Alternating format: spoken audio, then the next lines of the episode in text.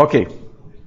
Gente, em 1969, Dr. Lloyd Jones, ele sempre fechava as conferências puritanas e nesse ano ele pregou, ele fez uma palestra para encerrar a conferência puritana daquele ano em Londres e ele ele então é, é, ele fez essa palestra. Podemos aprender da história? Essa era a pergunta. Podemos aprender da história? E ele começa essa palestra, que foi uma palestra crucial, porque foi nesse ano que ele se separou do J.I. Packer, os dois organizavam juntos essa conferência, e o impacto dessa palestra dele foi muito grande, muito forte. E acabou havendo um certo desentendimento entre eles. E ele começa exatamente por esse, esse texto que eu coloquei aí, uh, em que ele diz assim: Talvez não exista nada que tenha denegrido tanto a glória de Deus como a história do seu povo na igreja. Já não animou muito, né? por isso vou tratar desse assunto sobre aprender da história. O famoso dito de Hegel faz nos lembrar que o que aprendemos da história é que não aprendemos nada da história. Ora, no que se refere ao mundo secular, essa é uma verdade plena e indubitável. A história da raça humana mostra isso claramente. A humanidade, em sua loucura e estupidez, sempre repete os mesmos erros. Não aprende e se nega a aprender. Mas não aceito isso como sendo próprio do cristão. O meu ponto de vista é que o cristão deve aprender da história. Que por ser cristão é seu dever fazer isso e deve animar-se a fazê-lo. Isso tudo indica que o cristão deve aprender da história. O meu argumento é que, para nós, é sempre essencial suplementar a nossa leitura teológica com a leitura da história da igreja. Senão, corremos o perigo de nos tornarmos abstratos, teóricos e acadêmicos em nossa visão da verdade. E deixando de relacioná-la com os aspectos práticos da vida diária, logo estaremos em dificuldade. É interessante porque a história da igreja, conforme o Dr. Lloyd Jones falou aí, ela deve ser para o nosso ensino, ela deve trabalhar em nós, ela deve fazer um efeito sobre nós. Esse é um dos alvos nossos aqui, que cada um de nós seja impactado pelo estudo da história da igreja, que haja efeito sobre nós, que nós possamos sair da coisa abstrata teórica e possamos ver ali pessoas de carne e osso lutando com a verdade, que a gente possa se identificar naqueles homens e naquelas, naquelas mulheres do passado que são irmãos nossos, só que em outro tempo, que passaram por lutas, que passaram por dificuldades, que tiveram que enfrentar grandes é, ameaças e ali a gente pode aprender muita coisa. E é isso que eu espero que a gente consiga. Que a gente não caia naquela atitude, né, daquela história que, se conta, né, de uma mocinha que foi é, chamada a preparar um estudo sobre a história da igreja. E ela então muito preocupada em fazer o melhor possível. E ela ficou pensando, ai, por onde começar? Por onde começar? E aí ela chegou à conclusão de que ela tinha que começar do começo. Tem que começar lá do início mesmo. Isso é o certo. E aí então no dia da apresentação ela pegou a folhinha dela e aí ela foi ler então o trabalho dela. E aí ela começou, se posicionou e disse: Nosso pastor nasceu em 1933. Eu espero, eu, eu espero que essa não seja a atitude de nenhum de nós de achar que a igreja começa com a nossa igreja. Né? São séculos de história, são dois mil, dois mil anos de história, com muita coisa acontecendo e influenciando tudo que a gente crê, tudo que a gente vive hoje. Pode passar então. É, mas o que é a igreja? Nós vamos estudar a história da igreja. Mas o que é a igreja? E aí nós temos aí a Confissão de Fé de 1689, no seu capítulo 25. Ali nós vemos então a definição da igreja universal. A igreja universal ou católica católica significa universal. Eu vou procurar não usar o termo católica para me referir ao catolicismo romano, porque é uma maneira errada da gente se referir, é uma maneira equivocada. Né? Sempre vou preferir utilizar o romanismo, romanismo em vez de catolicismo. Catolicismo é uma maneira errada de se expressar. Né? Nós somos membros da Igreja Católica, certo? Universal. Católico significa universal. O próprio nome, Igreja Católica Romana já é uma contradição de termos. Ou é católica ou é romana. Certo? Então aí já é um problema. A Igreja Universal ou Católica, que com respeito à obra interna do Espírito e da verdade da graça pode ser chamada invisível, consiste no número total dos eleitos que já foram, estão sendo ou ainda serão chamados em Cristo o cabeça de todos. Essa história da igreja, da igreja universal ou invisível, nós não temos como estudar. Porque ela é invisível, nós não temos como fazer uma análise dela. Nós vamos fazer uma análise da igreja visível, com todos os problemas que ela tem. Todas as pessoas ao redor do mundo que professam fé no Evangelho e obediência a Deus mediante Cristo, de acordo com o Evangelho, e que não destroem o seu testemunho com alguma doutrina fundamentalmente errada ou conversão profana, esses podem ser chamados de os santos, de que se compõe a igreja visível. E todas as congregações deviam ser constituídas de pessoas assim. Mesmo as igrejas mais puras sobre a terra estão sujeitas a erros doutrinários e a comprometimentos. Isso é muito importante, vai aparecer o tempo inteiro. Algumas se degeneraram tanto que deixaram de ser igrejas de Cristo e passaram a ser sinagogas de Satanás. A despeito disso, porém, Cristo sempre teve e sempre terá um reino neste mundo até o fim dos tempos. Esse reino é formado dos que nele creem e confessam o seu nome. Muitos chamam a história da igreja de terceiro testamento. Certo? Então, é, nós temos o primeiro testamento. Qual seria o primeiro testamento? Velho Testamento, ou o Antigo Testamento. Temos o Segundo Testamento, que é o Novo Testamento. E nós temos o Terceiro Testamento, se é que se pode dizer assim, é uma maneira de falar. É, porque, na verdade, é uma sequência da história daquilo que Deus faz no meio do seu povo. Isso é o que nós temos no Antigo Testamento, a história do que Deus faz no meio do seu povo.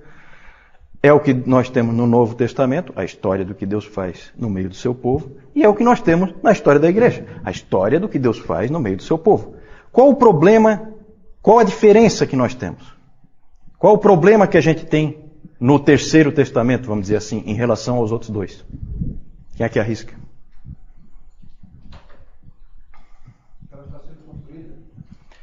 Que ela está sendo construída é um aspecto, né? mas há um problema um pouco mais sério. Não, segunda vinda. Qual é o grande problema? O problema é que Deus está trabalhando no meio do seu povo, mas nós não temos interpretação. Certo? Nós não sabemos o que ele está fazendo. Diferente do Velho Testamento, do Novo Testamento, em que vai ser dito o que Deus está fazendo. Né? E aqui não, aqui isso já é um dificultador. Nós vamos começar a falar dos dificultadores da história da igreja. Pode passar. Então vamos lá, dificultadores. Um é esse aí. Nós não sabemos o que Deus está fazendo e por que Ele está fazendo. Não fazemos a menor ideia. Muitas coisas vão nos deixar perplexos muitas vezes. Muitas vezes. Outro, outro dificultador, nós sempre estaremos sendo seletivos. Eu nunca vou estar falando de toda a história da igreja. Eu sempre vou estar falando de coisas que foram registradas. Quantas coisas aconteceram que não foram registradas? Nós vamos dizer, oh, não, esse aqui foi o maior homem de Deus daquela época. Mas eu só sei que ele foi o maior porque alguém escreveu sobre ele ou ele mesmo escreveu. Se não tivesse escrito, eu não saberia. Certo? Então a gente sempre vai estar selecionando, a gente sempre vai estar deixando coisas de fora. Que mais? Há momentos em que coisas boas ocorrem em meio ao erro. Essa aí é uma das mais difíceis. Né? Separar o que é bom do que é ruim. Dizer, ó, isso aqui é bom, isso aqui é ruim. Fazer essa definição é muito difícil. É difícil separar as coisas. Então vamos tentar. Vamos lá. Recompensas do estudo da história da igreja. A glória de Deus, Deus é glorificado quando a gente estuda a história da igreja, porque a gente vê que Deus a qualquer momento intervém, a qualquer momento ele resolve o que os homens estragaram. Nós crescemos porque eu sempre achei que a história da igreja produz uma profunda humildade, um profundo temor de Deus. Porque é muita presunção você achar que você é melhor do que qualquer uh, irmão desses, dessas outras épocas. E é para o bem da igreja, como o Dr. Lloyd Jones falou. Se a gente não aprende com a história da igreja, a gente acaba repetindo os mesmos erros, a gente acaba se tornando teórico, acaba imaginando é, coisas impossíveis para a igreja, coisas que não vão se concretizar, que não são realidade. Então, esse estudo é para o bem da igreja também. Vamos lá. Esse aí é o nosso texto-chave na palavra. Porque, em meio àquilo que o Lloyd Jones falou, que nada denigre mais a glória de Deus do que a história da sua igreja. é triste isso, né? É, em meio a isso, nós vamos ter sempre em mente esse texto de Isaías 40, versículo 8. Seca-se a erva cai a sua flor, mas a palavra de nosso Deus permanece eternamente. Uma coisa que a gente vai ver sempre, gente, que vai ficar bem evidente, é que a igreja vai errando, a igreja vai falhando, mas há uma âncora presente o tempo inteiro, que vai, que vai trazer de volta a igreja, mais cedo ou mais tarde, porque Deus vai jogar pessoas de volta para ela, que é a palavra de Deus. É na palavra de Deus que a igreja se conserta. Vamos lá. Isso ali, essa aí é, isso aí é tirado do nosso caderninho lá do CTB. Né? A proposta é apresentar um panorama dos principais movimentos políticos, culturais, religiosos e doutrinários que influenciaram o desenvolvimento da igreja através dos séculos. Pode passar. Programa estudar os eventos importantes e principais movimentos que impactaram a igreja através da história, apresentar os principais personagens personagens-chave da história da igreja, analisar os desvios doutrinários e suas consequências na vida e no desenvolvimento da igreja. Joia, pode passar. As fontes aí, esse aí é o David Calhoun que eu falei antes, né? Professor lá do Covenant Theological Seminary. ele tem 72 aulas, então, não sei como é que nós vamos conseguir colocar isso aí em oito, mas vamos tentar. é, isso aí em dois semestres, né? É claro que nós vamos ter que ser mais seletivos do que ele já foi. Mas é, o trabalho dele é fantástico e eu vou plagiar ele direto, tá? Eu não sei se eu vou ser processado, se eu vou ser preso. Qualquer coisa, o João vai preso, porque o João é que é o presidente da igreja. Então, eu estou tranquilo. Ele, ele, ele, como, ele como bom ele, como bom admirador dos puritanos, ele não vai se incomodar muito que eu vou plagiar ele, porque, é, como o J.I. Packer disse, os puritanos se plagiavam o tempo inteiro. Eles não tinham preocupação com isso. O que é bom deve ser repercutido. Não deve ser, ai, copyright, ai, não sei o que, direitos autorais. Não tem isso aí. De graça recebeste, de graça dai. Vamos lá. E já falei também o livro História Ilustrada do Cristianismo, que é o, o livro-texto dele lá. E nós temos aqui em português. Né? Então é, é interessante também para vocês se aprofundarem. Aqui, com certeza, nós vamos fazer assim uma passada de olhos. Nós não temos condições de nos aprofundar em absolutamente nada. E eu também não tenho condições de ir muito fundo que eu também não conheço. Tá? Vamos lá. Nossa primeira parte eu dividi, eu e João, nós dividimos em quatro partes. De 500 anos cada uma. E então agora nós vamos falar dos primeiros 500 anos. Vamos começar.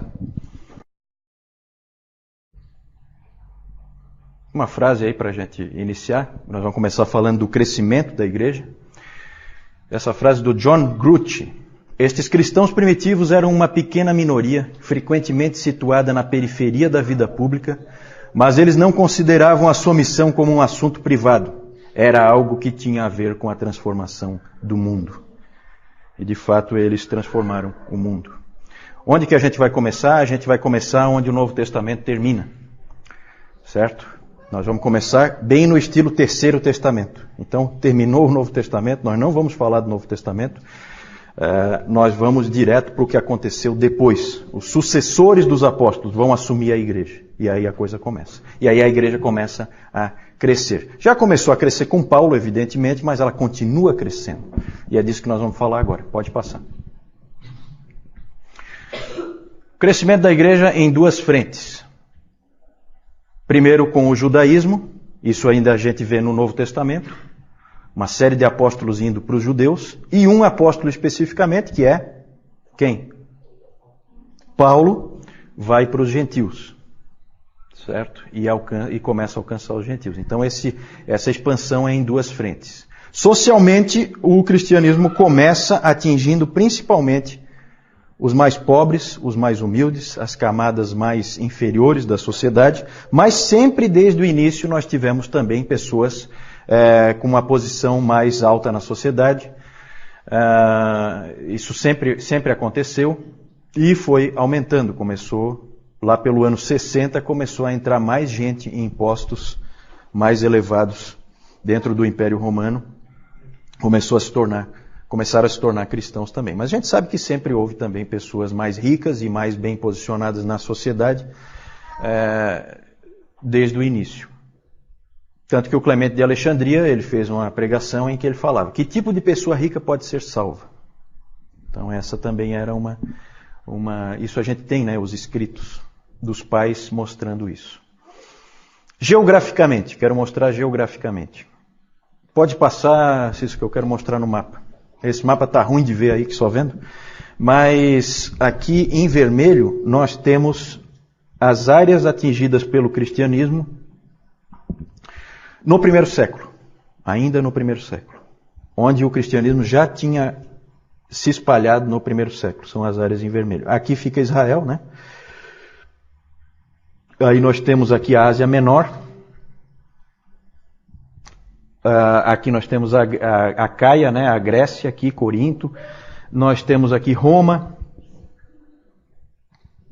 E essa linha que aparece aí fora fora é são os limites do Império Romano. Então vocês vejam que o cristianismo cresce dentro do Império Romano, num primeiro momento. Em amarelo nós temos o crescimento dele, a, o estágio em que, em, que o, em que ele já tinha chegado, o cristianismo, na, no ano 185. 185, que século é? Como é que vocês estão de história aí? Que século é? Primeiro? Segundo, né? Sempre pensem assim, sempre quando fala século segundo são os anos cento e pouco. Fala em século terceiro são os anos duzentos e pouco. Sempre volta um. Por quê? Porque só fecha o século no ano, terceiro século só fecha no ano 300. Então fala assim, ah, segundo século, segundo século são aqueles anos 101, 102, 103, 104 e assim por diante, tá?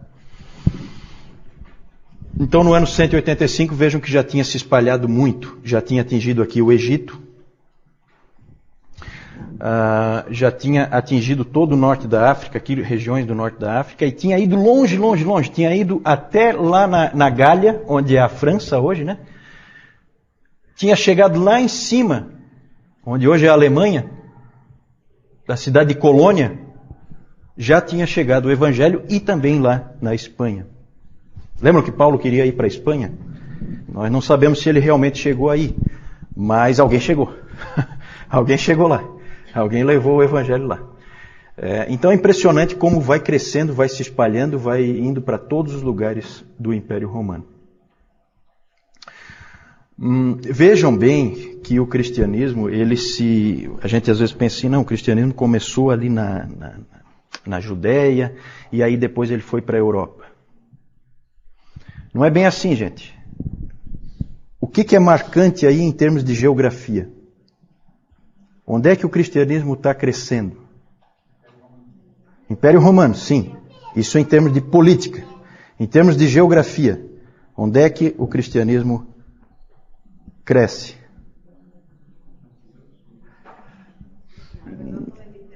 Exatamente, dona Carlota. É isso aí mesmo. Mar Mediterrâneo. Essa é a chave.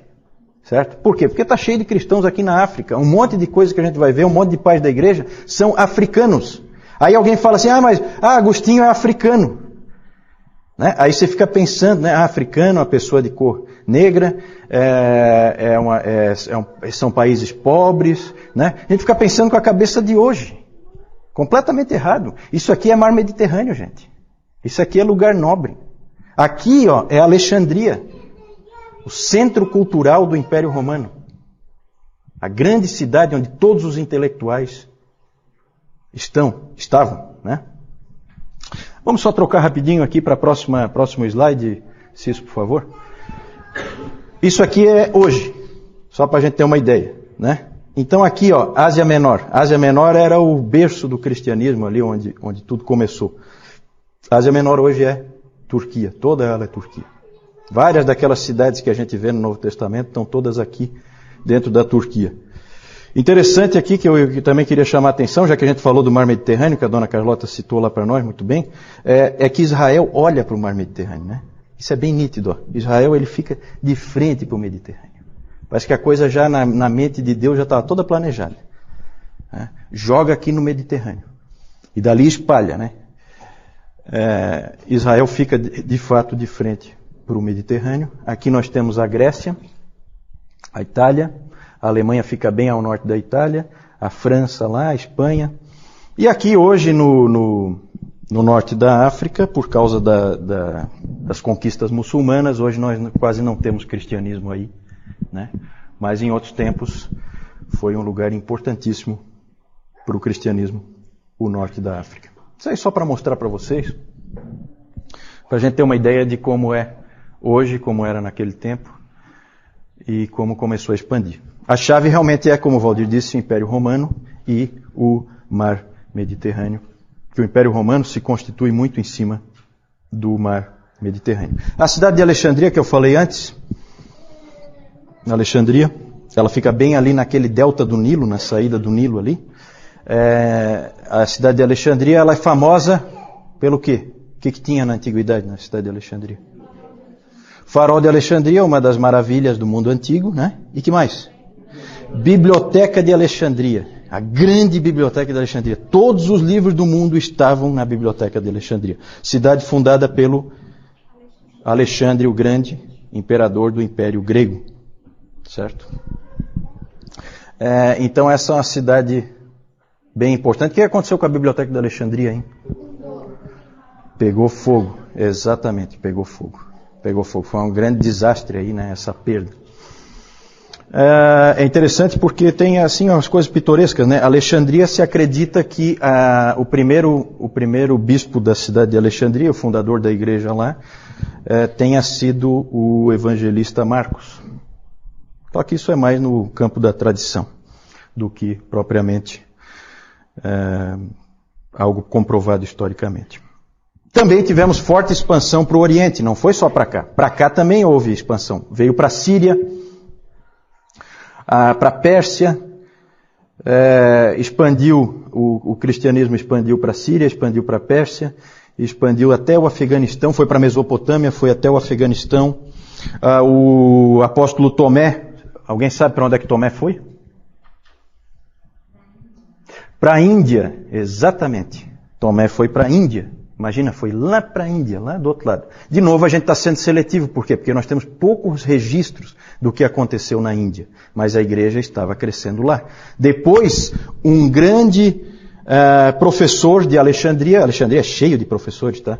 Um grande professor de Alexandria, de um, de um seminário que existia aqui em Alexandria, onde grandes nomes, depois nós vamos ver, apareceram, ele também foi para a Índia como missionário. Para fortalecer o trabalho que Tomé já tinha começado, esse cara se chama Pantenos. Foi professor do Clemente de Alexandria. Vamos lá, pode seguir. Por que, que a igreja cresceu? Em primeiro lugar, pelo poder do Evangelho. E há gente que diz que ah, não existem pessoas que tentam desviar as coisas e, e, e, querem dizer que não, que o cristianismo cresceu porque havia um vácuo, uma falta de uma religião no Império Romano. E o cristianismo veio preencher esse vácuo. Nada mais longe da verdade. O Império Romano era cheio de religiões, cheio de todo tipo que você puder imaginar. Tinha as religiões pagãs tradicionais, que vocês conhecem, com aqueles deuses todos, é, greco-romanos, né, vieram da Grécia, mas foram trazidos para os romanos. E Zeus, é, todos aqueles deuses lá, o, Diana. Tinha as religiões então pagãs tradicionais, tinha as religiões pagãs de mistério, como o culto de Mitra, que veio da Pérsia, vinha de outros países, né? O culto de Ísis, que veio do Egito, e o culto de Cibele, que veio da Ásia Menor. Só exemplos, né? As filosofias, muitas filosofias nessa época também, uh, o epicurismo, o estoicismo, que até aparece no próprio livro de Atos, uh, muita mistura de religiões, muito sincretismo, e principalmente uma coisa que vai ser importantíssima na história da igreja, a adoração ao imperador, certo? Uh, o culto ao imperador ele começou depois da morte de Júlio César. Júlio César morreu em 44 a.C. E, e ele passou a ser adorado. E aí Augusto, né? E eu vou começar aqui a pegar os nomes do mal, né? Eu vou começar a ver os nomes de vocês. Quem tem nome bíblico está mais ou menos escapou. Né? Mas é que eu tenho um nome que eu vou me complicar muito aí na história da igreja. Então eu quero ver se trago alguém comigo pro lado, do, lado sombrio da força. então, eu, então o Augusto está aí, o Augusto? Augusto já, ó, já veio pro meu time. Esse aí é, esse aí é mal. O, Augusto, o imperador Augusto foi adorado em vida. É de uma humildade, né, esse rapaz, né? Ele queria ser adorado em vida. É, não, não, com certeza não. Com certeza não. Eu tenho que trazer alguém para meu time, tá? O Augusto é um reforço bom. Depois nós vamos conversar. Quem tem nome bíblico já escapou, mas quem tem nome aí meio duvidoso, nós vamos encontrar aqui na história da igreja, tá? Porque esses nomes não vêm do nada, não. A gente tem muito aquela mania de ver o que, que significa o nome, né? Isso aí é secundário. O mais importante é saber por que, que o nome existe. Ele existe por causa de algum personagem histórico. Ah, o culto ao imperador era bem simples. Na verdade, você tinha que só reclinar a cabeça ou, ou queimar um pouquinho de incenso. Isso aí salvava a tua vida. Salvava a tua vida. Só que a gente sabe que, depois nós vamos ver, as pessoas preferiam morrer. Naquela época podia-se crer em qualquer religião, não tinha problema nenhum. Alguém, inclusive, disse que nessa época todas as religiões eram consideradas pelo povo, pelo povo, como igualmente verdadeiras, pelos filósofos como igualmente falsas e pelas autoridades como igualmente úteis. Certo? Parece, parece com hoje, hoje em dia, né? É mais ou menos a mesma coisa. Né? Nada de novo debaixo do sol. Só que o cristianismo gerou um problema. Acho que pode passar aí. Não. É, ele gerou um problema por causa do seu exclusivismo. Os cristãos começaram a ser perseguidos não por serem cristãos, mas por serem cristãos Apenas. Certo? Esse era o problema. O problema é você ser só cristão. Isso é inadmissível. Você pode ter toda a religião que for, não tem problema nenhum. O Império Romano aceita, não tem crise. Os judeus também tinham essa característica. Só que os judeus eram isentos de adoração ao imperador por motivos que eu não vou entrar agora, mas que tem a ver basicamente pelo fato de ser um Estado organizado e, e Roma tinha uma preocupação em manter o que ela chamava de paz romana. E os cristãos não, não, não ganharam essa isenção. Ficaram numa situação difícil. Vamos lá. Testemunho dos cristãos. O crescimento da igreja foi em cima do testemunho dos cristãos. Podem ter certeza disso. Por palavras, né? Cada cristão era um missionário. Cada um deles. Alguém disse que eram, eles eram assim um coração cheio de amor incendiando um outro coração. Era assim que eles funcionavam, era assim que eles viviam. Os mercadores levavam o evangelho de cidade em cidade, de feira em feira. Os soldados levavam o evangelho de posto em posto. E assim a coisa ia migrando. Eles então testemunhavam por palavras, eles testemunhavam pelos seus atos, porque eram pessoas extremamente boas, é, que faziam o bem e impressionavam as pessoas por isso, porque, porque isso não era comum naquele tempo, não era tempo do politicamente correto, nada disso. Cada um por si, Deus por todos. E eles eram diferentes. Eles cuidavam dos pobres, eles cuidavam dos doentes, eles cuidavam dos encarcerados, eles cuidavam do, dos órfãos, eles cuidavam das viúvas, eles ajuntavam as crianças que tinham sido jogadas na sarjeta, eles faziam todas essas coisas e eles impressionavam aos outros por isso. E eles se amavam a ponto de dar a vida uns pelos outros. Um dava a vida, o outro ia junto com ele. Então isso tudo impressionava, isso tudo afetava. E principalmente eles testemunharam também pela morte. Tertuliano disse aquela famosa frase bem conhecida, que o sangue dos mártires é a semente da igreja. Podemos passar para o, o, próximo aí, eu acho que agora nós temos algumas figurinhas aí, o João vai só apresentar para vocês. Já que eu tenho o risco de ser preso, então vou ser preso por algum motivo. Aqui nós vemos aqui são as, as estradas que eram construídas lá em, na antiguidade pelos escravos. A Roma, como ela dominava todo, toda aquela região ali, então ela botava os escravos para fazerem aqui as estradas, tá? Aqui tem essa ponte aqui, nós não sabemos direito onde é, mas a gente vê aqui a, como já era evoluído o sistema romano ali de, de construções. Próximo. Aqui nós vemos também a principal entrada naquela época de, de acesso a Roma, que é a Via Ápia. Nós vemos aqui todas essas entradas aqui. Como ela já era bem formada e como ela era bonita também ali, tipo uma alameda. Não se compara a nossa agora, mas a estrutura dela era muito boa.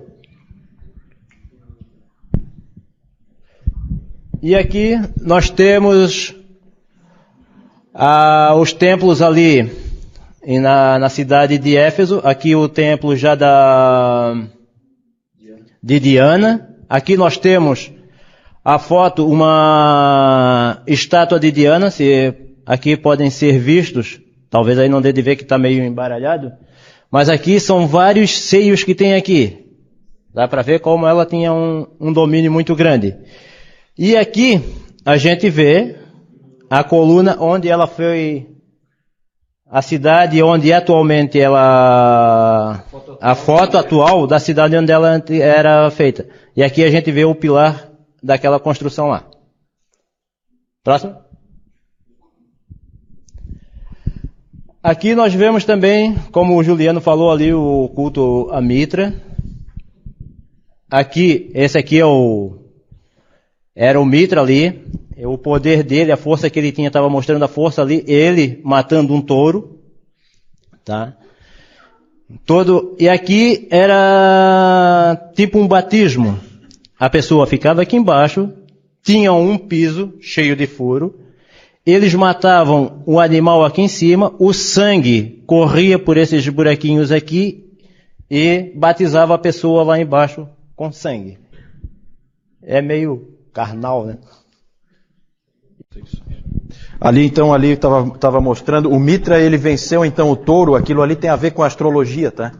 É, então é, uma, é, é, tudo isso aí é ligado à astrologia, é tudo cheio de, é bem uma coisa bem do paganismo mesmo. E aqui, ali como o João mostrou, na verdade aquilo ali é uma foto atual de uma ruína, mostrando em Roma um local desse, desse onde era feito esse tipo de coisa aqui, ó. Né? Existe lá hoje para visitação turística. Pode passar então. Vamos falar das perseguições.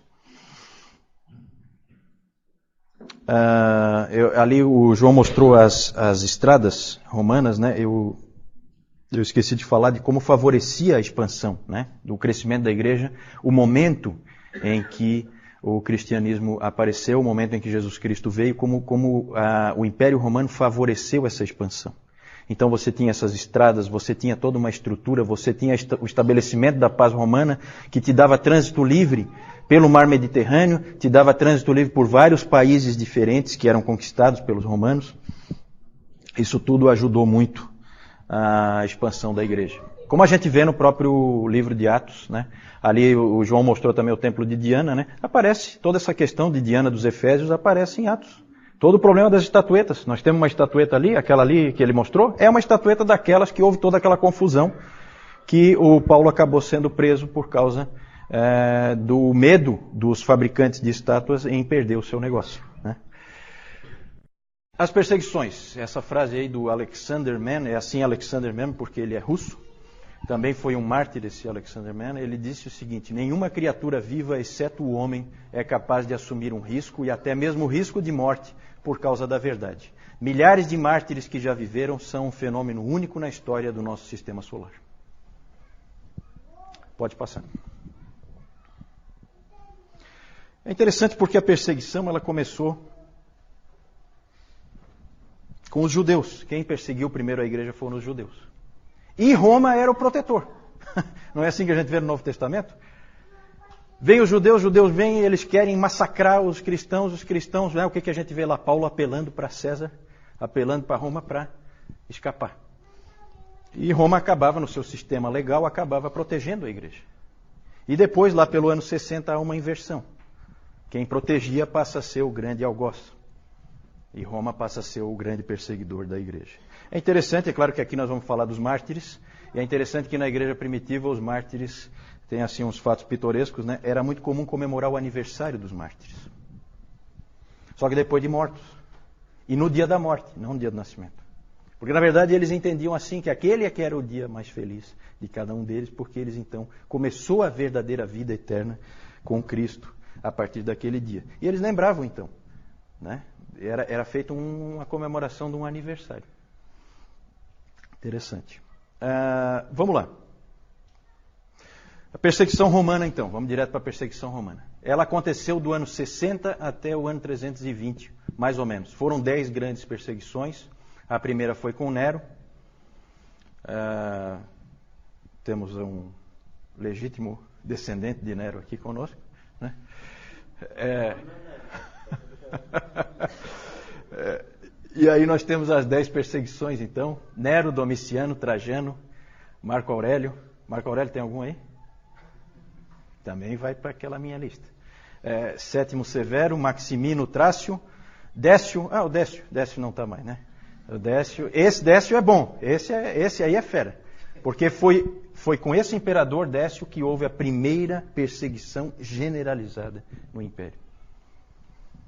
É, ele foi o primeiro a querer realmente destruir o cristianismo completamente. Uh, os outros não, nós já vamos falar sobre isso. Depois Valeriano, Aureliano, e depois a outra perseguição generalizada, porque eu também marquei aí numa cor diferente, é a perseguição sob Diocleciano, que também foi uma tentativa de varrer o cristianismo totalmente do império. As outras, as outras todas seguiram o padrão de Trajano, assim chamado. Usa-se essa expressão, padrão de Trajano. Trajano aqui, ó, qual é o padrão de Trajano? Existe uma carta de Trajano para o governador Plínio, da Bitínia, dizendo como que ele tinha que se comportar em relação aos cristãos. E ele dizia o seguinte para o Plínio: não se não, não gaste tempo com os cristãos, não faça nada. Deixe eles quietos. Não faça nada. A não ser que a não ser que haja o quê? Denúncia. Se alguém vier reclamar para você de que aquele cara é cristão, aí você dá um jeito nele, obriga ele a adorar o imperador para resolver o problema. Então, esse foi, na maior parte do tempo, a perseguição foi assim, certo? Então era assim, se, tinha, se você tinha um vizinho encrenqueiro, né, Emerson? Né? Você tinha um vizinho encrenqueiro, então você estava numa situação difícil porque ele ia acabar te denunciando e aí você ia ser colocado uh, contra a parede. Na maior parte do tempo, os cristãos viviam tranquilos, não havia problema, não havia dificuldade, a não ser que houvesse denúncia. É claro que você fica com medo o tempo inteiro, porque a qualquer momento alguém pode te denunciar. Então era uma situação ruim. A primeira perseguição é interessante ali, a perseguição sob Nero foi uma perseguição terrível. E aí nós temos o historiador romano Tácito, que não tinha nada de, de ele não tinha nada de. Tácito, é. ele não tinha nada de amigável em relação ao cristianismo, ele não é amigo do cristianismo, de jeito nenhum, mas ele descreveu o que aconteceu. E é interessante o que ele diz, né? Horrível, na verdade.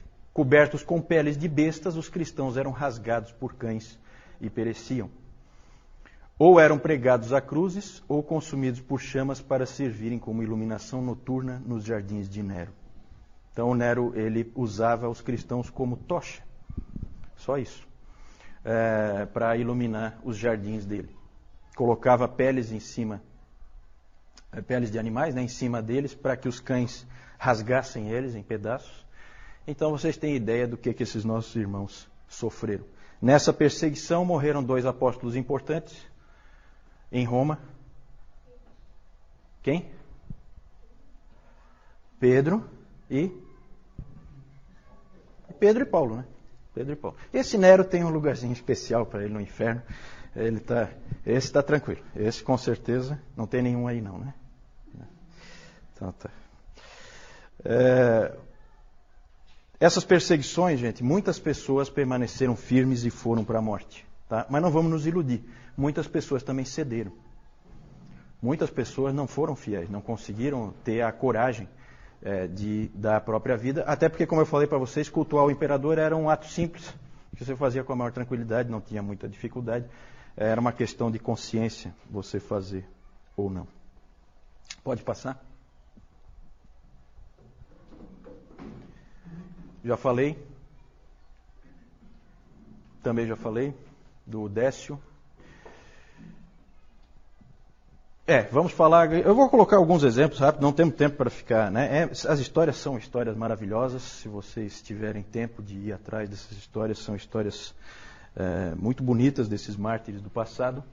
É, nós temos a história de Perpétua e Felicidade, que foi. É, existe o Diário de Perpétua. Diário de Perpétua, que depois que ela morreu foi completado, né? mas é provavelmente o, o, escrito mais antigo de uma mulher cristã, é o Diário de Perpétua. Ela morava em Cartago, foram presos cinco catecúmenos. Você sabe o que, é que são catecúmenos? Nós vamos falar mais sobre isso depois, tá? Eles foram presos cinco catecúmenos, são pessoas que não foram batizadas ainda. Eles foram, eles foram presos, é, três homens e duas mulheres. Perpétua era uma mulher de uma família nobre, 22 anos, tinha um filho a Felicidade era escrava dela, estava grávida uh, de oito meses, e elas foram presas numa dessas perseguições, eu acho que foi na do Décio, e, e aí é muito comovente a história do pai da Perpétua levando o filho lá, tentando convencê-la, mostrando o filho, falando para ela, pensa, pensa na tua mãe, pensa no teu pai, pensa no teu filho. Não é tão fácil. O pai dela ia lá. E ela então chegava e dizia e falava para o pai: Pai, você está vendo esse pote de água aqui? Estou, estou vendo. Pois é, esse pote de água pode ser alguma coisa diferente do que ele é? Ele pode querer ser alguma coisa diferente de um pote de água? Aí ele disse: Não. Aí ela respondeu: Pois é, eu sou cristã. Eu não posso ser diferente disso. Eu sou uma cristã. E aí ela acabou indo para a morte. Um deles, um dos cinco, morreu no, na própria prisão. Eles foram torturados, tá? Eu não vou entrar em detalhe. E foram condenados, por fim, para encurtar a história, eles foram condenados a ser mortos pelas feras é, no estádio, certo? E os, os, homens, dois homens, foram colocados, foram atacados, segundo a história, foram atacados por uh, um javali, depois por um urso e depois por um leopardo por vez. Né? E as mulheres foram condenadas a ser atacadas por um touro. Então elas foram espezinhadas por esse touro selvagem. E as duas, a felicidade ficou muito feliz, não é um trocadilho, né? mas ela ficou muito feliz porque ela sabia, vejam, que, é, vejam como é interessante essas histórias dos mártires. Ela sabia que se ela estivesse grávida, ela não poderia ser condenada ao martírio, porque era proibido matar alguém, uma mulher que estivesse grávida. Então ela ficou muito feliz porque ela teve o bebê prematuramente e uma outra mulher cristã adotou, porque aí ela podia ser morta, junto com os outros com quem ela tinha sido presa. Então, alguns dias antes, ela teve o bebê e ela foi morta junto com a Perpétua. Uma história muito comovente essa dessa morte. Ah, próximo é o Policarpo, Policarpo é sempre uma pessoa interessante, é um dos pais da igreja, e ele foi, ele conheceu João pessoalmente, o apóstolo João. É, foi, teve muita instrução com o próprio João, e é interessante isso, né? E ele foi um grande pai da igreja, muito amado pelas pessoas que é, o conheciam e o seguiam. E esse Policarpo, várias vezes o povo dele deu um jeito dele escapar da perseguição. Mas ele teve um sonho uma vez em que ele era queimado e tal, e ele viu que Deus queria que ele parasse de fugir e que ele fosse finalmente morto. E a história é uma história fantástica, vale a pena vocês lerem, nós não temos tempo de ver aqui. É, mas ele, ele, é, o diálogo dele com o governador lá, romano, é um diálogo fantástico. Né? Tem, tem episódios assim fantásticos, né? os cristãos eram, cham, eram, eram chamados de ateístas. Então o governador romano disse assim: por que, que você não fala abaixo os ateístas? Lá no meio do, do julgamento, com um monte de gente. E ele tinha a intenção de que o Policarpo dissesse abaixo os ateístas contra os cristãos. Aí o Policarpo, esperto como era, pegou e fez ao contrário. Apontou para todas as pessoas que estavam em volta dele, querendo que ele morresse, e disse: abaixo os ateístas. ele reverteu, né? Reverteu a coisa. Por fim, ele disse: é, o governador apertou ele o máximo que pôde e aí ele falou que a famosa frase, né, 86 anos eu servi ao meu Senhor e ele nunca me falhou. Como é que eu vou poder agora negar a Cristo Jesus, o meu rei? Então ele falou isso, e aí foi condenado. E aí ele foi colocado numa estaca para queimar, queriam pregá-lo para ele não, não fugir, ele disse, não, eu vou ficar aqui, eu não vou sair. Não precisa pregar, não pregaram mesmo. E aí queimaram ele, e aí a história é fantástica porque o fogo envolveu ele e não queimou ele. Ele abriu um. ficou um tipo de, um, de uma célula em que ele ficou no meio. Então foi obrigado um soldado a ir lá com uma espada e matar ele lá, porque ele não pôde ser queimado. Ele não queimava. Ele era. Como é que se diz? Ele não era inflamável. Não era. É. Outra história.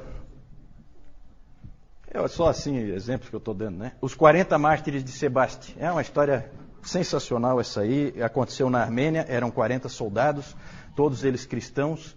Eles, é, houve uma forte perseguição e o governador Licínio lá foi levantar quem eram os soldados que eram cristãos. Soldados romanos, veja que interessante. Soldados romanos eram cristãos, eles então é, foram condenados e a punição que o governador estabeleceu para eles foi colocá-los numa, num lago gelado durante a noite inteira. Eles tiraram a roupa, entraram os 40 no lago e iam ficar lá a noite inteira. Enquanto isso, os romanos montaram uma tenda com água quente né, para forçá-los a apostatarem. Né? É, forçá-los a saírem. Então, tinha água quente ali, prontinha para recebê-los a qualquer momento. E era então uma prova, era uma tentativa de fazer eles apostatarem, que era sempre o alvo dos romanos. Os romanos nunca queriam matar ninguém, eles queriam que apostatasse, queriam que deixasse de ser cristão. E aí é muito interessante porque esses 40 mártires entraram e alguém puxou lá, começaram a cantar. E começaram a cantar assim: 40 bons soldados, 40 mártires de Cristo. Começaram a cantar, cantavam todos juntos. Né? Imagina 40 homens cantando isso dentro de um lago congelado. E a noite ia passando e tal. De repente, um deles fraquejou e saiu. E foi lá para a aguinha quentinha, a aguinha morna. Né? Aí, sabe o que aconteceu? Eles estavam cantando. Aí eles assim, 39 mártires, 39 soldados de Cristo. E e o guarda deles, vendo isso, ficou tão impressionado, ele já estava né, sob uma forte impressão. O guarda que estava cuidando deles tirou a roupa e entrou lá, para ocupar o lugar do outro. Aí a música: 40 mártires de Cristo, 40 soldados de Cristo. Né? E eles morreram ali. É muito interessante porque tem os nomes deles registrados. O nome dos 40. Hoje a gente tem os nomes deles. Quem tiver o um nome ali, escapa daquela minha lista. Tá? É, vamos lá. Razões da perseguição. Aí é bem interessante. Acusações de todo tipo contra os cristãos. Acusações de canibalismo. Por que será, hein? Canibalismo, hein? Já pensou nós aqui, BVN, aí alguém vai e chama a polícia? Não, tem canibalismo lá dentro. Por quê? Exatamente. Rumores de que eles comiam o corpo e o sangue de alguém. Sacaram aí onde é que está o, o esquema? Era a ceia, né? Acusações de canibalismo, de incesto. Por que incesto será, hein?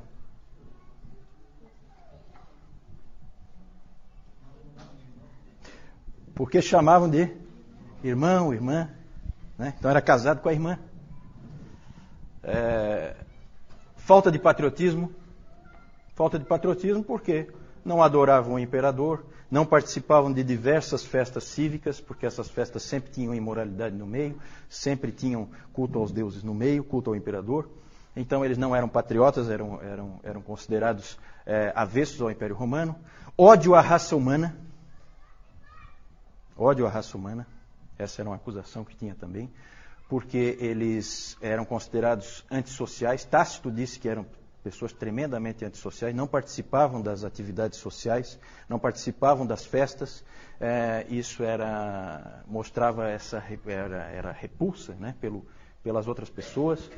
É, então eles eram acusados disso também. Eram, olha, vejam que interessante, eles eram acusados, acusados de serem antifamília. Por que será antifamília?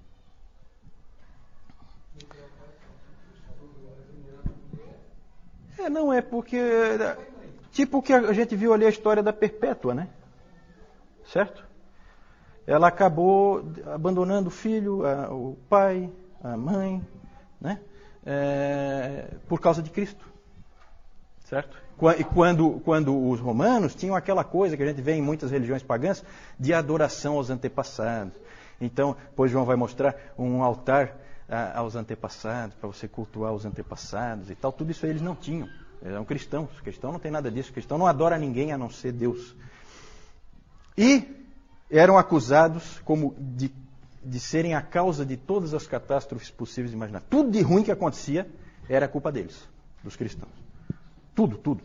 O Tertuliano até tem uma frase interessante, Tertuliano, que ele diz assim: ele diz assim, se o Tibre transborda, o Tibre é o principal rio lá que, da, da, da Itália, né, que passa lá por Roma. Se o Tibre transborda, se o Nilo não chega aos campos, se o céu não se move, provocando a estiagem, ou se a terra se move produzindo um terremoto, se há uma fome, se há uma peste, o clamor é um só: joguem os cristãos aos leões. Era assim que a coisa funcionava. Sempre a culpa era dos cristãos. Conforme o Império Romano foi declinando, isso foi piorando bastante para o lado dos cristãos. Certo? Que aí era a culpa deles. O Império vai mal, culpa da presença dos cristãos. Acusado de pobreza, né? Minúcius Félix disse que na verdade isso aí é motivo de orgulho, não é de. Mas naquele tempo era, era, era motivo de, acusa, de acusação. E a mais estranha de todas, acusado de ateísmo, como nós vimos na história do Policarpo. Por que será em ateísmo? É, eles adoram um Deus que é invisível. Deus invisível não conta. Na cabeça do romano, Deus invisível não conta. Né? Então, adoravam um Deus invisível. Né? E adoravam um homem. Então, ateísmo. Então, acusações bem estranhas. Mas o, o principal, o que mais pegava mesmo, é o próximo aí, que é a recusa em adorar o imperador. Ali, ali pegava. As outras acusações até dá para dá para encarar. Mas é evidente que Roma tinha uma preocupação com esse tipo de atitude, de não adorar o imperador, porque a adoração ao imperador era vista como uma coisa patriótica, cívica. Se você começa a ir contra isso, você na verdade está colocando o império em risco aos poucos. É um que não quer, outro que não quer, daqui a pouco ninguém quer. Então é, é, havia um medo do império.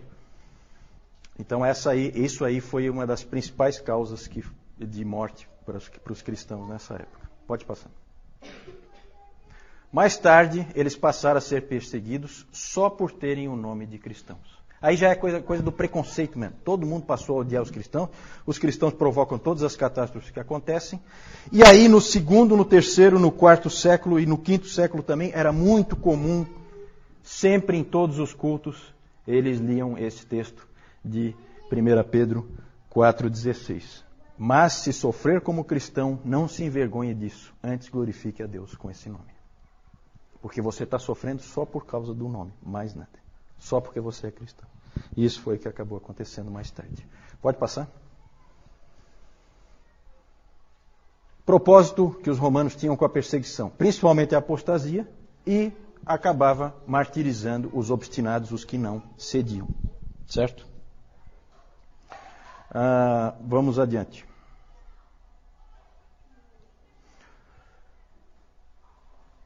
O resultado da perseguição. O F.F. Bruce, ele disse que a igreja estava preparada para a catástrofe desde o seu início. O próprio Senhor da igreja, o Senhor Jesus Cristo, tinha preparado. Ele tinha dito: se perseguiram o Senhor, como é que não vão perseguir os servos? Não é? Não foi isso que ele disse? Então a igreja sempre esteve preparada para tomar pau para levar bordoada. Sempre esteve preparada. E isso pesou muito a favor da igreja. Ela se fortaleceu em meio à perseguição. Ela, na verdade, foi purificada. Vocês podem imaginar que nesse tempo não tinha muito cristão nominal. Quem é cristão é cristão de verdade, não é cristão só de nome, né? porque não é fácil ser cristão nessas condições, não é nada fácil. E então provocou uma purificação da igreja, a igreja era muito pura nessa época, e também provocou a extensão da igreja, aquela frase do Tertuliano: o sangue dos mártires é a semente da igreja. Interessante aí é que chegou uma época, a igreja estava tão preparada para perseguição, que chegou uma época, gente, que as pessoas começaram a buscar o martírio. Aí os, aí os presbíteros, os, os líderes da igreja, tiveram que segurar essa turma. Porque o cara começava a querer ser morto. Tinha gente fazendo de tudo. Aí era aquela coisa, ah, é por denúncia, então eu mesmo vou me denunciar. Já que eu não tenho um vizinho mala, como alguns irmãos aqui têm, né? É, eu mesmo vou lá me denunciar. Então, é, é, começou a ter esse tipo de, de, situação. E um fato pitoresco é o Orígenes, né? Alguém já ouviu o nome do Orígenes? Orígenes é um dos pais da igreja também. E o Orígenes, o pai dele, foi martirizado. E aí o Orígenes era jovem, gurizão, também queria ser martirizado por toda a lei. Não, meu pai foi, eu também vou. E fazia de tudo para ser martirizado. Aí a mãe dele teve uma ideia. Escondeu toda a roupa dele. Aí ele ficou com vergonha de sair na rua pelado. Então aí ele aí ele acabou não escapando do martírio, né? A mãe dele foi esperta, achou uma solução prática, escondendo toda a roupa dele. É, e, e aí e foi muito bom porque o Orígenes depois foi um homem extremamente útil para a igreja, né? Foi um homem que fez muita diferença para a igreja. É, era um, depois nós vamos falar dele, um cristão de, de Alexandria. É, é importante para terminar essa parte das perseguições, é importante a gente lembrar de algumas coisas que nem sempre a perseguição fortalece a igreja. Às vezes a gente tem essa ideia, né? Às vezes a gente tinha gente que às vezes falava aí, a gente ouvia aqui no Brasil alguns líderes aí dizendo: "Ah, é bom, era bom que viesse uma perseguição para purificar a igreja e tal". Né? Cuidado, gente, tá? É muito bonito, são muito bonitas essas histórias, mas eu tenho certeza que nenhum de nós queria estar ali. É, a, a, às vezes a igreja realmente foi purificada e aumentou, mas também houve vezes em que isso não aconteceu. Houve vezes em que a igreja foi dizimada em, em diversos lugares, certo? Nós vamos ver isso aí mais para frente, especialmente na Ásia e na África, a igreja foi completamente dizimada e destruída por perseguições. Outra observação é que a gente pensa muito nos primeiros séculos, nesses 250 anos ali de perseguições no Império Romano, a gente pensa muito como a época da perseguição aos cristãos, não é verdade? A gente tem essa tendência, né? Quando, na verdade, é, com certeza, a gente pode dizer com certeza, que o número de cristãos martirizados naquele tempo, nesses 250 anos, é menor, bem menor, do que o número de cristãos martirizados nos últimos 50 anos no mundo. Certo? Então a gente não pode esquecer nunca, gente, da igreja sofredora hoje. hoje. Aqui, como nós vemos aqui, isso aqui é o Coliseu, tá? Aqui são os cristãos que eles vão ser sacrificados pela, pelas feras. Aqui a gente pode ver um leão saindo aqui. O que, é que acontecia? Eles deixavam vários dias os animais sem comida, para que quando eles entrassem não tivessem escapatória. Eles já iam atrás de comida. E a comida aqui seriam os cristãos. E se nós olharmos aqui, isso aqui são, o que o Juliano falou ainda há pouco, cristãos pendurados aqui, servindo como iluminação para o estádio aqui. Então, além dessa carneficina aqui, ainda tinha outra coisa aqui bem, bem parecida. E o causador disso tudo aqui foi aquele que o, o Nero, que não tem ninguém aqui com esse nome, né? É. Pode. Então aqui nós vamos ver de lá para cá o Nero, meio esquisitinho ele, né? Domiciano e Trajano. São pessoas muito que a gente devia evitar os nomes. Né? Próximo. Lá também nós temos Marco Aurélio. Nós temos Sétimo Severo e Maximino o Trácio. Não é o traste, não é o Tássio. Nós temos lá aquele também que foi bem mencionado, Décio, lá de 250. Daí aqui nós temos a efígie também de Valeriano, sempre nessa sequência aqui, né? Nós temos Aureliano aqui. Nós temos Diocleciano E aqui embaixo nós temos o galério. Próximo. Aqui nós temos aquela história bonita que o Juliano falou, da perpétua felicidade, que por terem se mantido firmes como cristãs, elas foram colocadas lá no, no ringue, lá no, no ringue, pode ser ringue ali também, e foram, como o Juliano falou, espetadas pelos touros, tá? E apesar disso, é, a pessoa morrer, porque o animal não matava definitivamente, então o soldado ia lá e finalizava. Eu ia chegar lá. Era a próxima coisa que ia dizer. Depois disso, quando elas ainda estavam vivas, elas ainda eram espetadas pelas espadas. E aqui a gente pode ver ali a Perpétua ainda tirando a espada que ela foi cravada aqui nela.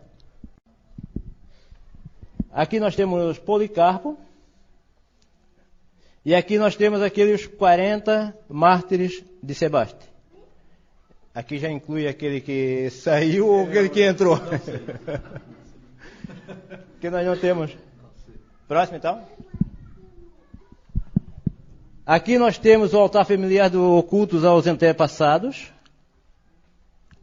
E aqui a adoração do imperador. Inclusive aquele lá de, de Augusto ali. Era colocado aqui, as pessoas passavam faziam reverência a ele. E aqueles que se negavam, daí eles tinham a punição. Aqui nós temos. Foi uma falha? Foi uma falha. É, eu esqueci de falar, tá, gente? Que quando você sacrificava, você não, que eu espero que você não fosse sacrificar, que você ficasse firme. Mas quando um cristão apostatava e ele, e ele e ele sacrificava de, é, efetivamente ao, ao ídolo, ou, ou, ao imperador, no caso, ele recebia o chamado libelo, que era um documento provando que ele fez o culto ao imperador, adorou ao imperador. Né? Isso dava para ele uma série de garantias, fazia com que ele parasse de ser perseguido, ele podia ter vida normal, diferente de outros cristãos que não possuíam esse documento. Então, esse é o libelo que tinha, essa intenção. A, eu, a Jussara perguntou quanto à fonte das informações que tem aqui. Né? A maioria das informações vem da palestra do David Calhoun. Né? É, boa parte dessas informações estão repetidas nos livros, porque ele utiliza os livros como o, referência dele, né? Mas alguma coisa não aparece lá, alguma coisa é coisa que ele trouxe de outros livros. Então não vai aparecer lá alguma dessas informações.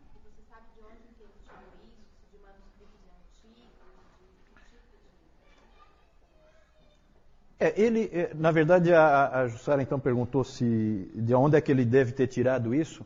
O David Calhoun ele é um historiador da igreja, ele tem vários livros publicados e ele leu extensivamente livros de história. É, ele lê extensivamente livros de história então, essas informações ele tira desses livros. Né? É, a história, na verdade, vai se construindo. A, a, principal fonte dessa história antiga que nós estamos vendo, a principal fonte de referência, sempre foi e continua sendo o livro, nós vamos falar mais para frente, a História Eclesiástica de Eusébio de Cesareia. A maior parte dessas informações da história antiga nós temos por causa dele, porque ele escreveu um livro de história. Ele, inclusive, é considerado o pai da história da igreja. Esse livro, História Eclesiástica, é uma fonte primária de referência.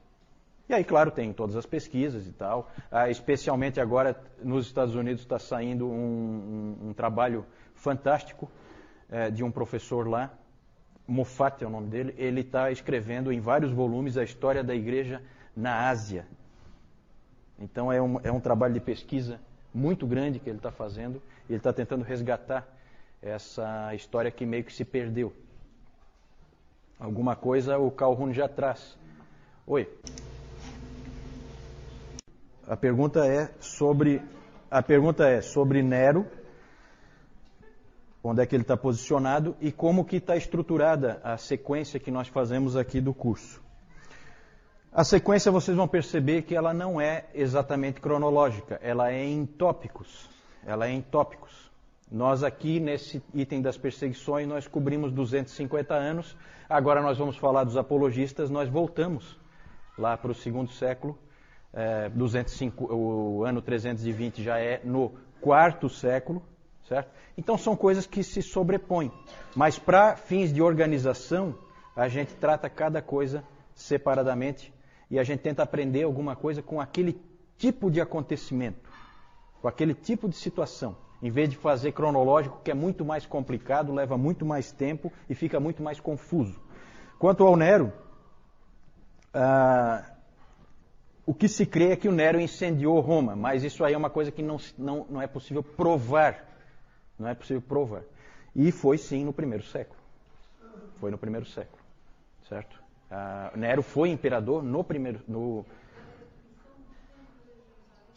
ah, interessante, ó. Fui perguntado sobre a destruição do Templo de Jerusalém. Uma coisa interessante quanto ao crescimento da igreja é esse aspecto aí. A migração da influência dos apóstolos, dos judeus para os gentios, veio na, na época certa. Porque se tivesse ficado no meio dos judeus, poderia ter se perdido. É claro que Deus tinha controle disso, ele é soberano e ele tinha tudo já planejado na sua providência. O, Jerusalém foi tomada e destruída em, em, no ano 70. No ano 70.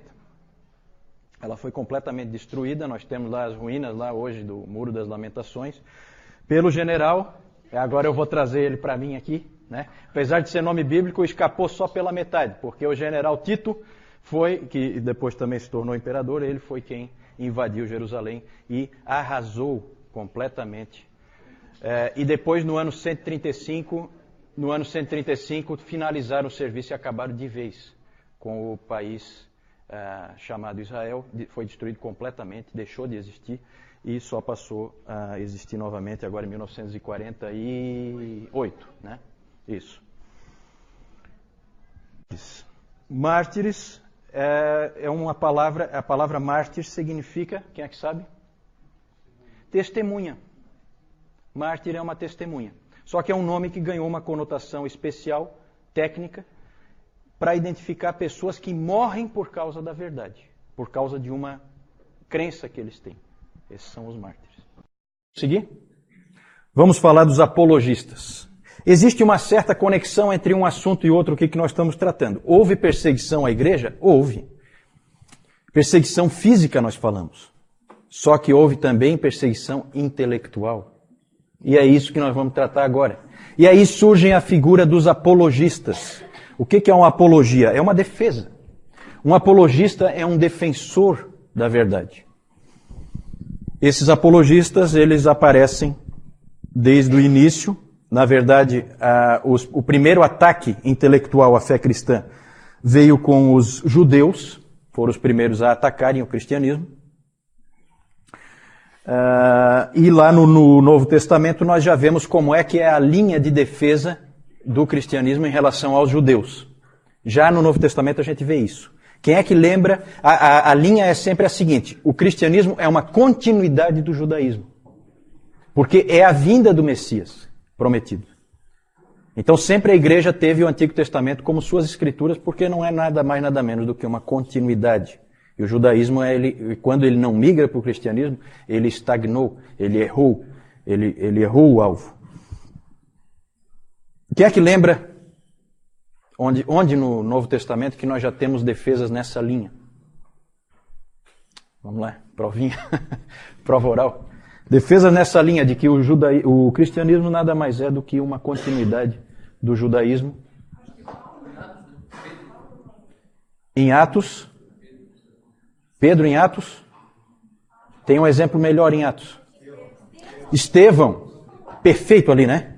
É uma apologia bem clara em que ele mostra toda a sequência e apontando para essa linha de raciocínio. Temos uma carta também no Novo Testamento que é praticamente trabalha só isso. Qual é? Qual é a carta? Hebreus, exatamente. Hebreus é a carta aos. É, também trabalha exatamente isso, uma continuidade em relação ao judaísmo. É isso que o livro de Hebreus trata. Que, segundo Lutero cria, né, foi escrita por Apolo. Também é um nome duvidoso porque também é o um nome de um deus grego. É. Apolo de Alexandria, né? O grande pregador, né? É isso aí. É... Não, eu não. É, não vou dar por causa do, não vou dar por causa do deus grego, né? É, é. Mas é nome duvidoso. Tito já está nessa turma aí. Só que eu quero trazer alguém, eu quero trazer alguém realmente mal com o meu lado. Eu já trouxe o Augusto e quero ver se trago mais alguém. É... Rafael é anjo, né? Não, é, esse aí escapou, esse escapou. Esse aí escapou. Ah, e essa, essa briga com o judaísmo continua depois, não é só no Novo Testamento, não.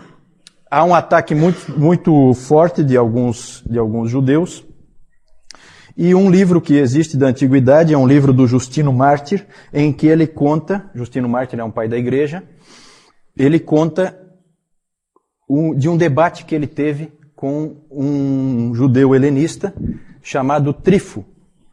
O nome desse livro é Diálogo com Trifo, e, e é, um, é, um, livro muito interessante, há uma, um debate entre os dois, muito bom, em cima das escrituras o, o, Justino começa a trazer todo o texto possível e imaginável, tem até uns fatos pitorescos, que ele traz um texto lá de Salmo 96, 10, que ele vai e cita e acha que está abafando, que é Salmo 96, 10, uh, ele pega e, e, e diz para o Trifo o que, que ele tinha a dizer daquele texto, que diz assim, dizei entre as nações, do madeiro reina o Senhor. Salmo 96, 10. Do madeiro reina o Senhor. Então, Jesus Cristo reinando da cruz. Aí o Trifo pegou, foi pegar a Bíblia dele e falou assim: ó, isso aqui eu não tenho aqui não. Na minha Bíblia não está escrito assim não. Na minha Bíblia, Salmo 96, 10 diz: Dizei entre as nações, reina o Senhor. Exatamente.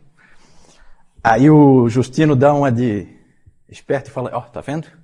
Isso aí são esses rabis de vocês que já foram lá e tiraram. Tiraram aquele pedaço ali. Quando na verdade não era nada disso, era algum escriba cristão que tinha incluído um pedaço ali, né? Que não, que não, não e, o, e o Justino estava com essa cópia que não estava fiel ao original e o Trifo tinha o, o, o Velho Testamento em hebraico e o Justino tinha o Velho, o Velho Testamento, a Septuaginta, a versão em grego. Já com esse copista que achou que estava abafando, né? Botou lá, em homenagem ao Senhor, do madeiro e tal. E, e são fatos pitorescos assim. Esse debate durou dois dias e ninguém conseguiu mudar a posição do outro, mas é impressionante nesse livro, eu, eu, nunca vi o livro, mas tem os testemunhos nesse sentido, de que houve um tratamento extremamente cortês entre eles, um tratamento em excelente nível, eles se tratam como amigos no final, é uma situação que não perdurou no futuro. Depois a relação cristãos e judeus passou a ser péssima. Né? Os rabis lançaram lá o tal do Talmud babilônico, atacando e jogando anátema para todo lado em cima dos cristãos, e os cristãos começaram a usar expressões do tipo assassinos de Cristo para os judeus. Né? É, João Crisóstomo, um dos pais da igreja, foi um desses que utilizou esse nome e perpetuou esse nome aí. Ah, quem são os judeus? São os assassinos de Cristo. Então a, a, a situação se deteriorou. Agora isso, o judaísmo houve então esse tipo de, de conflito aí com o judaísmo, mas o principal é com o paganismo. O principal é com o paganismo. Pode passar ali. E aí nós temos várias obras da antiguidade aí, escritas por cristãos, para defender o cristianismo. Nós temos essa epístola a Diogneto, é um, um material muito interessante, é, com uma boa visão da graça, porque uma coisa que é interessante dessa época aí da história da igreja é que ninguém entendeu a graça. Ninguém. Tinha que esperar chegar Agostinho para entender Paulo, porque ninguém tinha entendido Paulo. E essa epístola chega perto. E ela é muito bonita, ela usa a expressão de que os cristãos são a alma do mundo. Uh, ela tem, assim, momentos bem, bem interessantes. Esse Octávios de Minícius Félix é a história de um diálogo entre Octávios e Cecílios. É, esse Octávios era cristão e ele então começou a discutir com esses Cecílios e ele acaba convertendo os Cecílios. E é interessante que já naquela época, quando você pega esse material, que é lá do segundo século, você já vê os mesmos ataques à fé cristã que existem hoje. Né? É impressionante como é sempre as mesmas coisas que se diz. Não, não há assim novidade, né? É sempre a mesma coisa. Ah, esses ataques que vinham de, de fontes pagãs, normalmente de filósofos e tal, eram ataques sofisticados. Nós temos um famoso que é um livro do Celso, Celsus, né? Esse Celso, não tem no Celso aí não, né? Eu tô louco para trazer alguém para Esse Celso publicou o, o livro Verdadeira Razão, em que ele ataca, destrói mesmo o cristianismo. E aí vem Orígenes, que era um gênio, que é aquele que a mãe preservou escondendo a roupa. É, o Orígenes, é, ele escreve um livro famoso que se chama Contra Celsum em que ele rebate todas as acusações do Celso. Então havia, os apologistas sempre esse trabalho de escrita, sempre esse trabalho de eh, ataques e eles daí se defendem, esses ataques mais sofisticados, mas também havia ataques intelectuais mais grosseiros. E um interessante que depois o João vai mostrar é uma pichação que existe hoje em Roma, na, nas, nas ruínas lá. Existe uma pichação na parede com uma figura de um burro crucificado, um homem com cabeça de burro, e embaixo escrito: Alexandre adora o seu Deus. Ou Alexandre adorando o seu Deus. Isso é encontrado hoje lá. Na verdade, o que, é? É uma gozação de algum vizinho mala lá, do tipo do. Né? É, que não gostava do Alexandre, não gostava dos cristãos, e então é, fez ali, uma, claro, uma referência a Cristo daquela maneira em que ele procurava desonrar a Cristo. O Justino Mártir escreveu a primeira e segunda apologia contra os pagãos. Esse homem era um homem de grande inteligência, de grande capacidade. E ele é o principal apologista. Vejam que ele defendeu a fé cristã, cristã tanto contra os judeus como contra os pagãos. É, é, nós, na verdade, nós temos que agora parar para pensar um pouquinho, porque a relação entre o judaísmo e o cristianismo é evidente, é simples de ver. Mas a relação entre o cristianismo e o paganismo é um pouquinho mais complicada. E, e aí havia um problema, havia uma dificuldade. Como tratar a cultura em que a igreja está inserida? Como ver a cultura? Como encarar? Devemos pegar o que se sabe, o que se conhece na cultura pagã e trazer para dentro da igreja ou devemos nos afastar completamente? Isso foi um problema muito sério, uma dificuldade muito grande para a igreja saber como tratar isso. Daqui a pouco nós vamos ver em, é, em detalhes como que isso funciona. Na verdade, nós temos duas abordagens, é, dois, duas formas de, de tratar a cultura nessa época dos apologistas. Pode passar. Isso. Ó, cristianismo e cultura. Duas abordagens. Uma é a abordagem de Clemente de Alexandria. Clemente, como um, um, um, homem de Alexandria, evidentemente ele tinha em alta conta todo o conhecimento que já existia, conhecimento pagão, todos os escritos filosóficos, tudo para ele era de grande valor. E ele, então, ele enxergava assim. Quando ele era perguntado se os cristãos deveriam repudiar todas essas coisas ou abraçá-las, o Clemente respondia: Se alguém precisa de comida, deixe-o ordenhar a ovelha. Se precisa de roupa, deixe-o tosquiá-la. Da mesma forma, deixe-me usufruir da erudição grega. Ele achava que todos os filósofos pertenciam aos cristãos que aquilo tudo era dos cristãos e que aquilo tudo era para ser usufruído pela igreja e não jogado fora.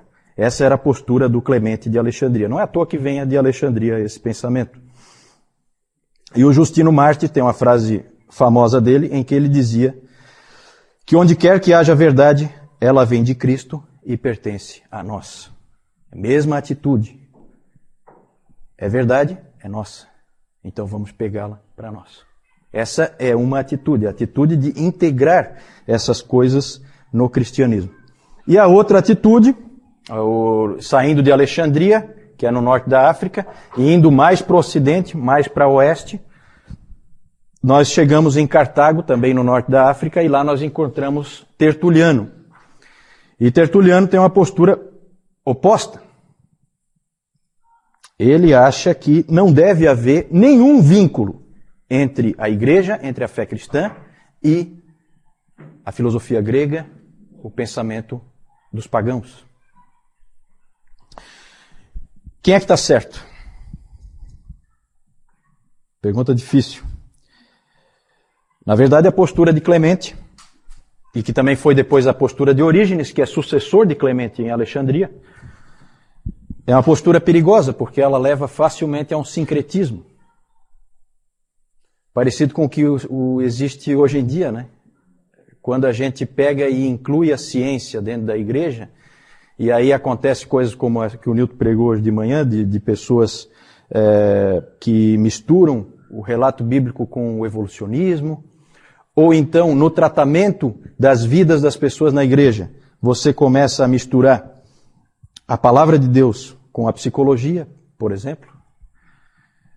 No fim, você não sabe se você está realmente tratando pela psicologia ou pela Bíblia, você já não sabe mais. Começa a haver uma mistura, começa a haver um sincretismo, e não é à toa que em Alexandria floresceu o gnosticismo valentiniano, porque você acaba abrindo o caminho para todo tipo de sincretismo, mistura de religiões.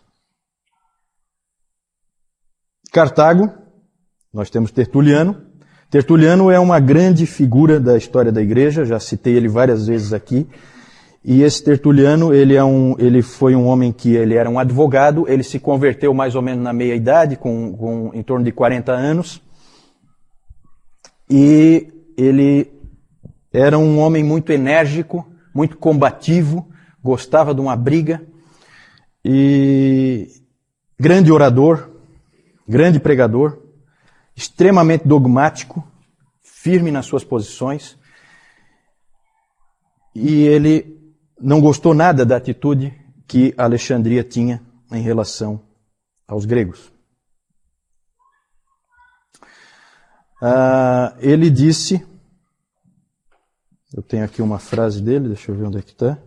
É uma famosa frase, que talvez vocês já tenham escutado. O Tertuliano tem várias frases famosas, em que ele pergunta o seguinte: O que tem Jerusalém com Atenas? Já ouviram essa frase? É dele. O que é que Atenas tem a ver com Jerusalém? O que é que tem a academia com a igreja? O que é que tem os hereges a ver com os cristãos? Essa era a posição dele. E o Tertuliano, na verdade, ele era, um pouco, ele era um pouco exagerado. E nessa posição dele também tinha problema. Na primeira, nós tínhamos esse problema de sincretismo. Começa a misturar tudo, no fim você já não tem mais um cristianismo puro. E no caso do Tertuliano, você tem um isolamento da igreja em relação à cultura. Ele se isola. E você começa a ter um cristianismo estranho. E o Tertuliano tinha umas frases que não ajudavam nada. O Celso criticava, o Celso que eu falei antes, um crítico dos cristãos, ele criticou no seu Verdadeira Razão, ele disse o seguinte, que os cristãos dizem, não faça perguntas, apenas creia. Isso para o Celso era inadmissível. E o Tertuliano, acho que ele ia um pouco nessa linha, porque olha só essa frase dele, que sempre deixou todo mundo estupefato. Ele dizia assim, eu creio porque é absurdo. O Filho de Deus morreu isso é crível porque é uma tolice. E ele foi morto e ressuscitou. Isso é certo porque é impossível. Esse tipo de atitude não ajudava nada, porque, na verdade, pessoas como Celso achavam isso uma coisa irracional. E o cristianismo não é irracional. Então, esse aí é um outro extremo que o Tertuliano foi, que também não foi muito legal. O Tassiano, que é outro pai da igreja, esse foi pior ainda, ele era mais radical ainda. E o monasticismo medieval, os monges medievais, não foram numa direção muito diferente, não. Eles, iam, eles foram mais ou menos nessa direção aí. Tem aquele livro, O Nome da Rosa, do Humberto Eco, que eu nunca me atrevi a ler, porque dizem que é terrível de ler, né? Porque ele escreve um monte de línguas diferentes, porque cada monge fala numa língua diferente. E tem até um monge lá que fala é, todas as línguas juntas, né? Ele sabia tantas línguas na história do Humberto Eco. Ele sabia tantas línguas diferentes que no final ele não sabia falar nenhuma. então, ele, é, então tem trechos lá em que esse monge fala que daí ninguém entende nada porque é misturado as várias línguas. Então é uma coisa esquisita. Mas nesse livro, nesse livro o filme dá para assistir, né? O, o, livro, o livro é complicado de ler. Mas no, o, ali tem a história, a história gira em torno de um monge que queria dar um jeito de se livrar das obras de Aristóteles. Certo? Então é dentro dessa atitude aqui do Tertuliano. Certo? Ele queria se ver livre das obras do Aristóteles. O, o livro gira em torno dessa, desse tema. Né? Quem é que está certo? Quem está certo? Vejam bem, gente, aqui a gente tem que pensar assim: a igreja é uma só. Quando um cara lá em Alexandria fala uma coisa, me afeta aqui. Porque não existem várias igrejas, existe uma igreja única. É a igreja católica, que nós falamos antes. Essa época ainda é uma época em que a igreja é uma só. Então um se preocupa com o que o outro pensa. É diferente de hoje em dia em que todo mundo é meio independente e tal, a igreja é toda dividida. Não, não, nesse tempo não. Quem é que será que estava certo? Para que direção a igreja deve ir? Isso foi difícil. E não existe resposta fácil para isso. Na verdade, esse problema do cristianismo em relação à cultura sempre foi um problema. E é um problema hoje ainda. O quanto da cultura você aceita, o quanto não. Você pode assistir um filme de Hollywood? É errado um cristão fazer isso ou é certo? Um irmão vai dizer que é errado, outro irmão vai dizer que é certo. Um irmão diz que podemos usufruir disso, o outro vai dizer que não. O problema continua, gente. O problema continua. Pode passar? Existe uma classificação interessante do Richard Niebuhr, em que ele classifica assim a relação dos cristãos com a cultura. Isso a gente vê ao longo da história da igreja, vai aparecendo esse tipo de tensão. Existe a situação Cristo contra a cultura. Quem é que tem esse tipo de situação que nós já vimos aqui? Tertuliano. Cristo contra a cultura, bem típico. Cristo da cultura não é o Clemente nem o Orígenes. Aí aparece uma, uma outra pessoa que nós vamos ver um pouquinho mais para frente, que é o Eusébio, o Eusébio de Cesareia, o pai da história da igreja. Esse aí entra ali, Cristo da cultura. Temos o Cristo acima da cultura, que aí sim entra o Clemente e entra também mais para entra o Orígenes e entra mais para mais tarde Tomás de Aquino, em que a cultura ela é nós temos que extrair da cultura o que é bom para nós. Cristo fica sempre acima, mas a gente usufrui da cultura que está num nível um pouco mais baixo.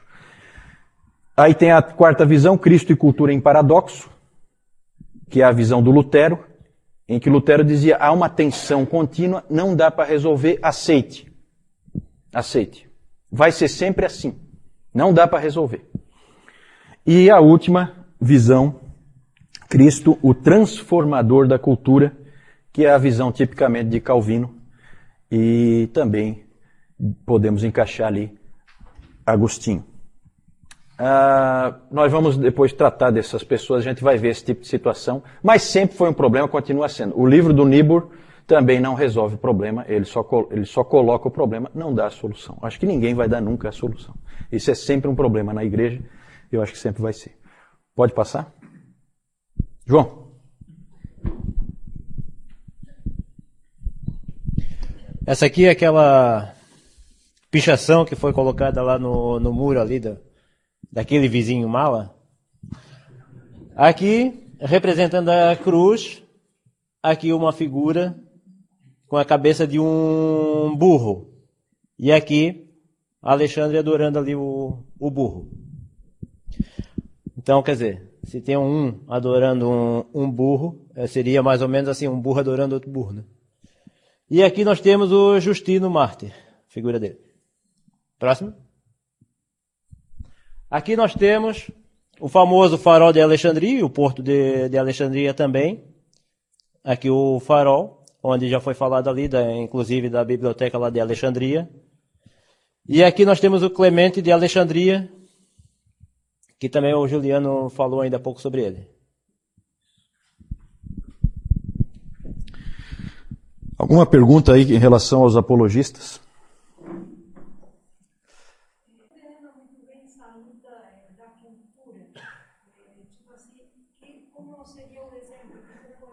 A primeira é em relação ao que quer dizer, o que, se quer dizer exatamente com cultura. Cultura aí, no caso, é o que nós costumamos chamar de mundo, né? É, na verdade, é tudo, é, é toda a forma de ser, os valores, as ênfases, a maneira de viver das pessoas que são do mundo, as filosofias que elas seguem, é, como elas constroem o pensamento delas, a maneira delas aprenderem, as ênfases, tudo isso é a cultura. Nós devemos trazer isso para dentro da igreja ou não? Nós devemos ser semelhantes a eles ou nós devemos ser radicalmente diferentes deles? Sempre foi, né? É hoje, inclusive. Nós temos grupos de cristãos, desde o Amish, que não se mistura em nada com a cultura, até o totalmente mundano que sai no bloco de carnaval, sem problema nenhum. Certo? Então existem essas gradações aí. Numa igreja católica, isso seria um problema seríssimo. Uma igreja única. Hoje as igrejas são divididas, então um não se preocupa muito com o que o outro faz. Mas naquela época, afetava. Quem é que está certo? Para onde a igreja deve ir? Quem é que nós devemos ouvir? Devemos ouvir Tertuliano ou devemos ouvir Clemente? Né? É o problema.